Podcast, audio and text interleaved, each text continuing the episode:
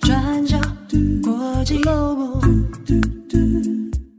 转角国际新闻 Global，转角国际 Daily Podcast。Hello，大家好，欢迎收听 UDN Global 转角国际 Daily Podcast 新闻，我是编辑七号，我是编辑木仪。今天是十一月二十四号，星期五。哎，今天我们来上班的时候，怎么突然狂风大雨？对、啊，还有一下子觉得这，而且我们是大家一起下公车，一起遇到大雨。对呀、啊，啊，就害我们今天上班怎么样？集体迟到。哎，对，交通也有点乱。啊，好，那今天 Daily Podcast，我们在节目的最后哦，会来分享一下，有一位听友他有传 IG 的讯息给我们。啊，他这讯息里面。他想要分享一些他的看法，嗯、那也寻求一些大家的可能讨论，嗯、我们放在最后再来说。好，那我们今天先来讲几个重大的国际新闻哦。那这边我们先做一个补充，昨天我们有讲到中国的这个霉浆菌肺炎啊，就在中国的用语是支原体肺炎啊。那这件事情呢，我们稍作补充是 WHO 呢，那也有发出了他们的这个公告，好，就有说。诶，一方面是希望中国在这个感染啊，在这个传染的问题上面哦，尽量的能够公开透明提供资料。好，那这是一个；另一个呢是说，目前为止啊，还没有收到说这个疫情啊，这个传染肺炎的这个疫情呢，有更不可控、失控，或者是说它的感染病源有变化。好，这样的情形，好，所以目前看起来似乎啊，就已经有了资料来讲，还在控制之内。啊，不过这个可能还要后续观察一下。好，那其他的新闻，我们先来看一下加萨。好，一直在以色列还有哈马斯中间居中协调的卡达政府，他们在十一月二十三号宣布暂时停火协议，即将在当地时间十一月二十四号早上七点展开。也就是我们现在录音的刚刚正在开始，那预计第一波被释放的人质会在下午四点的时候获释，那推算台湾时间大概会是今天十一月二十四号晚上的十点钟左右。那预计第一波人质释放会是十三个人，那四天的暂时停火期间，总共会有五十位人质获释。那在人道主义救援的部分呢，也会有超过一百辆卡车载着超过一千三百吨的粮食进入到加萨。那另外也允许每天大概会有三百辆，包括载有燃料在内的援助卡车会从埃及进入到加萨当中。那卡达的外交部长发言人安萨里他指出，以色列监狱同时也会释放关押的巴勒斯坦囚犯，不过目前确切人数还不清楚。这个是目前已知的消息。那我们可以看到，现在国际在关注的焦点比较是这两百多位被哈马斯挟持的人质，有关他们的生命安全啊，多少人可以被释放等等。不过，有关巴勒斯坦囚犯的释放，这个其实也是暂时停火协议当中相当重要的环节。究竟现在到底有多少巴勒斯坦囚犯被关押在以色列呢？根据以色列非营利组织哈莫克的报告。截至今年十一月，以色列监狱管理局出于安全的原因，总共累计关押了六千七百零四名巴勒斯坦囚犯。那在十月的时候是五千一百九十二名囚犯，等于是说在一个月之内增加了一千五百一十二人。那根据现在双方达成的协议呢，哈马斯要在四天之内释放至少五十名人质，来换取一百五十名的巴勒斯坦囚犯。那在人质方面，以色列政府是说，如果释放五十名人质，额外的人质每十名就可以换取一天的暂时停火。那再来，哈马斯只要额外释放每一名人质，以色列就会额外释放三名的巴勒斯坦囚犯。那究竟哪些巴勒斯坦囚犯现在可以被释放？以色列政府现在已经公布了一份三百名囚犯的名单，说如果哈马斯释放所有的人质，那这三百位的囚犯很有可能也会全部被释放。不过，以色列总理办公室并没有透露是怎么选出这三百名囚犯的。目前只知道名单上大多都是十几岁的男性，光是十八岁左右的人就占了将近一半，另外还有百分之四十是在十八岁以下，那另外有百分之十是女性。那大多数人都是在等待审判的过程当中。那当时会被关押的原因，大多是说像以色列方丢石头、攻击等等这些算是轻罪。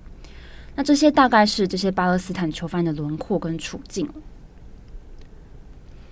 那再来是 BBC 也有在分析说，当哈马斯跟以色列双方互相不信任，那协议是怎么达成的呢？从中的关键点就是，哈马斯跟以色列他们对于中间的调解人，也就是卡达，其实是信任的。那原本哈马斯是认为以色列会利用无人机来监视其他人质被关押的地点，但是在协商之后呢，以色列现在同意在当地时间下午四点人质释放的前后，他们会停止加萨上空的无人机监视，那大概时间是六个小时。不过，现在也有分析师认为，即使空中并没有无人机或是气球这些可以拿来监控的装置，但是以色列他们还是有很多其他的情报搜集管道。好，那预计在台湾时间今天晚上就会释放第一批的人质。对于以色列来说，人质回来预计一定会提振国内的士气，那也会减低政府的压力。不过，对于加萨的巴勒斯坦人来说，恐怕只是一个短暂的喘息而已。好，那有关协议的详细内容，也欢迎大家参考今天转角国际的过去二十四小时。好，那下一则新闻，我们来看一下，在爱尔兰都柏林发生了一起持刀攻击事件。好，爱尔兰首都都柏林在十一月二十三号发生了一起校园持刀攻击案，导致三名孩童还有两名成人受伤。那这起校园伤人事件在爱尔兰国内引起了民众非常激烈的反应，让数以百计的民众在第一时间内就上街抗议，而且还引发了严重的警民冲突。好，那我们来看事件，在当地时间十一月二十三号下午一点半左右，在都柏林市中心帕内尔广场附近的一所小学，传出有一名男性嫌犯携带刀械在小学的门外对人做攻击。造成三名孩童还有两名成人受伤。那袭击发生的地点刚好临近一间儿童医院，所以伤者很快就能够在第一时间被送往医院治疗。那目前我们已知，其中一位受到重伤的是一名五岁的小女孩，她现在还在跟生命奋战当中。那这间发生伤人事件的学校是一所爱尔兰语教学的小学，全校大概有一百七十二名学生。那学校的地理位置也是在首都都柏林北部市中心，人口相当稠密的帕尔内广场附近。这名嫌犯目前已经被爱尔兰警方逮捕了。那警方也在帕内尔广场周围拉起警戒线。那警方是表示呢，在经过调查确定犯案动机之前，都是保持开放态度的。那也不愿意透露更多的细节。不过，现在官员是有初步表示，他们并不认为这个事件跟恐怖主义是有关联的。那现在，因为社群媒体上都已经在传说这名嫌犯是一名外籍人士，那有一些贴文甚至明确指出说是阿尔及利亚人，所以即便现在嫌犯的国籍并没有得到警方的证实，但是消息传开之后，已经引发了大量民众的不满。我们看到，现有数百位民众上街抗议，在当中我们可以看到像是攻击警车啊、焚烧汽车，还有警民冲突等等的画面。那这些抗议者，他们也高喊说“爱尔兰属于爱尔兰人”的这个口号，还有把他们通通赶出去。那现场其实是相当混乱的，所以当地警方也增加人员部署，派出了大概四百多名镇暴警察在现场维持秩序。那针对这样子的混乱局面，警察首长哈里斯表示，是因为国内极右派意识形态助长了疯狂的派系人士。那也严正警告民众，千万不要散布不实的讯息，造成社会混乱。那爱尔兰的司法部长海伦麦肯蒂，他也出来回应了这个抗议事件。他说，这些暴力行为是令人没有办法接受的。他有呼吁，绝对不能允许任何暴徒或是意图要操纵舆论的人来利用这场校园伤人事件来制造更多的破坏。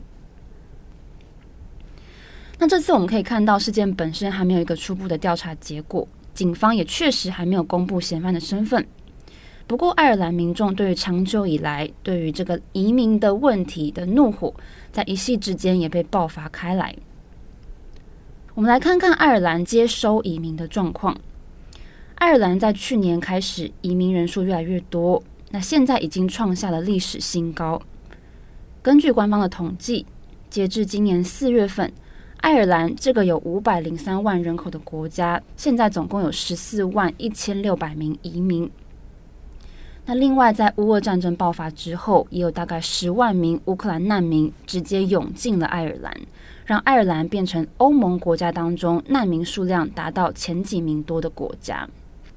而这两年确实发生在爱尔兰的暴力事件，也有几个跟移民有关的，是相当受到关注。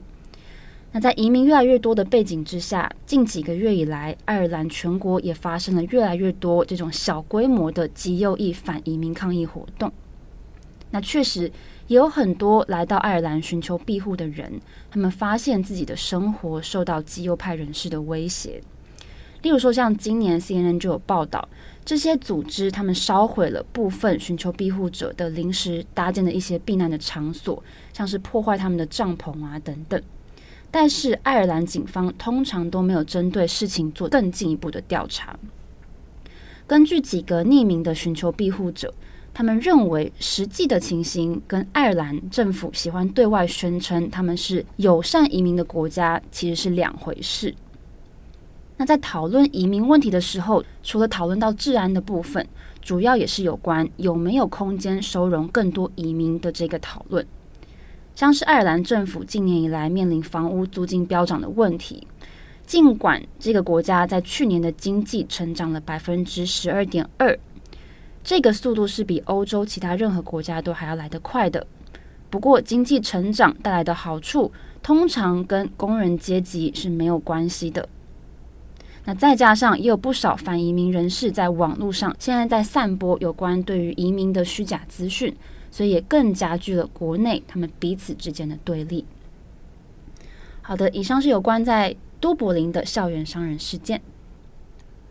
好，那最后一则，我们来看一下关于澳洲的军舰。今天台湾的国防部哦，十一月二十四号有证实了一件事情，是澳洲的军舰呢，曾在二十三号昨天的时候航行穿过了台湾海峡。那这是隔了一天才对外的证实。好，那进入台湾海峡呢，就一路往南边航行，那这个说法呢，在国防部的公开证实里面是说，全程呢都有做监视啊。但是为什么澳洲的军舰要在这个时候来穿越台湾海峡啊？相关的细节并没有对外的透露。那这个新闻呢，后来在外媒像是路透社啊，那或者是美联社、BBC、Guardian 哦，都有相继做了报道。这边要谈的是，因为哦，澳洲先前才跟中国在海上发生了一些冲突。其实呢，中澳之间最近在海面上面不是很宁静哦，双方其实有点紧张。那在这样的一个紧张之下，澳洲军舰又通过了台湾海峡，所以在区域安全上面才会有引发大家的一些诶联想哦。不过，我们要这边讲的是，我们根据已知的资料，澳洲的这个军舰呢，它的路线哦，并没有超过平常使用路线啊，它仍然使用的是既定的国际航道，那来通过台湾的海峡。那只是这个航行哦，先前澳洲自己也是没有公开的。好，那我们这边讲一下，先前澳洲跟中国发生了什么事情哦。澳洲之前呢，有一艘远程的护卫舰土屋八舰，它在十一月十四号的时候哦，在日本的专属经济区啊，这个经济海域区这边，它在执行它的潜水任务的时候呢，好，那要清除缠到这个军舰上面的这个螺旋桨啊，有渔网被把它缠住了，所以要去清除这个渔网，但是附近刚好。有一艘中共的海军的驱逐舰啊，DDG 一三九就来向澳洲的军舰逼近。那这个逼近的结果呢，是造成说澳洲军舰这个要清除渔网负责这个任务的潜水员，说造成潜水员的受伤。那受伤的原因是因为中共的军舰靠近的时候有声呐，啊，声呐在水中造成这个潜水员的受伤哦。好，那这个事件呢，后来澳洲政府有表达严正的抗议，他去向中国政府抗议说，这个中共的海军驱逐舰这样靠近的这样的行为哦，并不安全，而且也不专业。好，那这样的互动方式是不乐见的。那中国是反过来哦，指控说这这些说法并不是真实的啊啊，这个是假的。但是呢，这个受伤的事情也确实是存在，所以双方其实为了这件事情哦。气氛闹得有点僵，那当然又连接到说，近一年多来，啊，不管是跟日本、跟澳洲，啊，在亚太地区这边，都有发生在海面上面的一些冲突跟逼近，啊，先前我们也看到新闻上面，在日本也有发生类似的，啊，中国的军舰啊，驱逐舰靠近日本的船只，啊，或者是在南海啊，也有发生这样的状况，那都有被。判定说，可能是在区域海面上啊，去制造一些紧张的局势哦。好，所以在这个事件之后，那现在十一月二十三号，哎，才又发生了说哦，这个澳洲军舰通过台湾海峡，所以不确定这个在外交上面哈，在这个海面上面有什么样的一个讯息释放哦。好，那后续呢都还值得留意。OK，那节目的最后。我们来看一下，有一位听友哦，他就私讯来告诉我们一些他最近的一些想看新闻的想法哦。嗯，那他是有特别提到哦，因为前阵子大家可能有注意到一个新闻，就说哎，可能会有签订这个 M O 跟印度签订 M O U，那会有引进这个印度的移工到台湾来。那当然，在台湾的新闻一度就讨论的很热烈。那这位听友呢，就有注意到一个现象说。这个话题在台湾的社群网络上面的这个说法哦，他感觉有点不太舒服。比如说，一听到是印度移工，那可能就会有刻板印象，嗯，或者是说啊，这个印度移工一定就等于会是犯罪者，好，那加上可能过去看到国际新闻上面有很多印度这种犯罪的新闻，嗯，那就把这些事情全部连在一起。那这位听友会觉得说，这样的歧视言论哦，其实已经脱离了。你讨论移工问题，对，好，你要讨论好，你反对这个政策或支持这个政策，那我们回到的是劳力结构、市场或者是这些等等各种议题嘛。那但是呢，贴标签跟直接把对方划约成犯罪者，所以这个政策不应该做。嗯，好，这样的逻辑推导是太过跳跃了。嗯，好，那听友就觉得很，哎，很心急啊，他会觉得说啊，看到这言论。怎么大家不能好好讨论议题哦？所以就觉得很心累哦。那私讯给我们，他写的也是蛮长的哈。那希望说，哎，他其实也也很难说出说，嗯，能做点什么哦。但至少把心情写给我们看哦。好，那我们这边要当然也跟听友安慰一下，先给你一个抱，先给你给一个抱抱。对对，当然听友会这样想，其实也是求好心切哦。就特别是说。他看到，他说他看到一些某些那种社群网站，比如说什么 D 卡啊、嗯、之类的哦。其实 Facebook Facebook 也很多啦，对啊，Facebook 当然都是要这个高龄化。嗯，对。啊，D 卡现听说现在也高龄化了，真的吗？哎，天啊，这老透了，我的天哪！你在高兴什么？我跟你讲，IG 都要高龄化了。哦天哪！我们要开始就是用一些短音之类的。你不要走火入魔。好，那。当然，就是看到这样言论，你会生气啊。比如说，我那时候看到也是觉得，哎，怎么又来了？嗯，好，我想又来的是，因为我马上联想到我大学的时候，嗯，没有很久啦，哈，大概二十年吧。哎，哎，没有那么久，好不好？没有那么久啦，二十年我还在，你还认真算，我还念还在念中学啦。啊，我大学的时候，那个时候在上哇什么课忘记了，反正是新闻系的课的时候啦。那就有讲到关于台湾的新闻报道怎么在报道移工的，嗯，那个时候还不叫移工啊，对，那时候叫外外劳，嗯，哎，现在我们都叫移工嘛，以前叫外劳，那是带带有贬义的，对。而且就会说，呃，都会把外劳视为潜在的犯罪者。对，只要有地方有发生什么事情，就会觉得那是不是这些外劳做的？嗯嗯。那甚至你访问民众的时候，都会觉得，哎，外劳好，当我讲啊，当时所谓的外劳哈，两三个人晚上出现在公园里，嗯、他们就觉得这个有问题。问题哦，哦，那那这时候那个时候就在讨论这种新闻报道呈现的他们，嗯啊，等于哎中下阶层。啊，甚至没有中啊，哈，就是低第一阶层，然后可能的犯罪者这样。嗯、那我如今我大学都毕业多久了，嗯、对不对？然后已经工作了，我们看到新闻环境、舆论的环境里面，在看待移工或者所谓比较劳力这个的劳工啊、嗯、的说法，仍然是类似的。对，那这个当然这这是蛮令人值得醒思的一个现象了。但还是有改变的地方啊，确实啊，对对，不过诶，不过你讲也确实，就是还是有很多改善的地方啊。大家至少有很多人也知道说，哎，讨论问题不应该这样讨论。对，有那个意识在，是有有一点点改变的吗？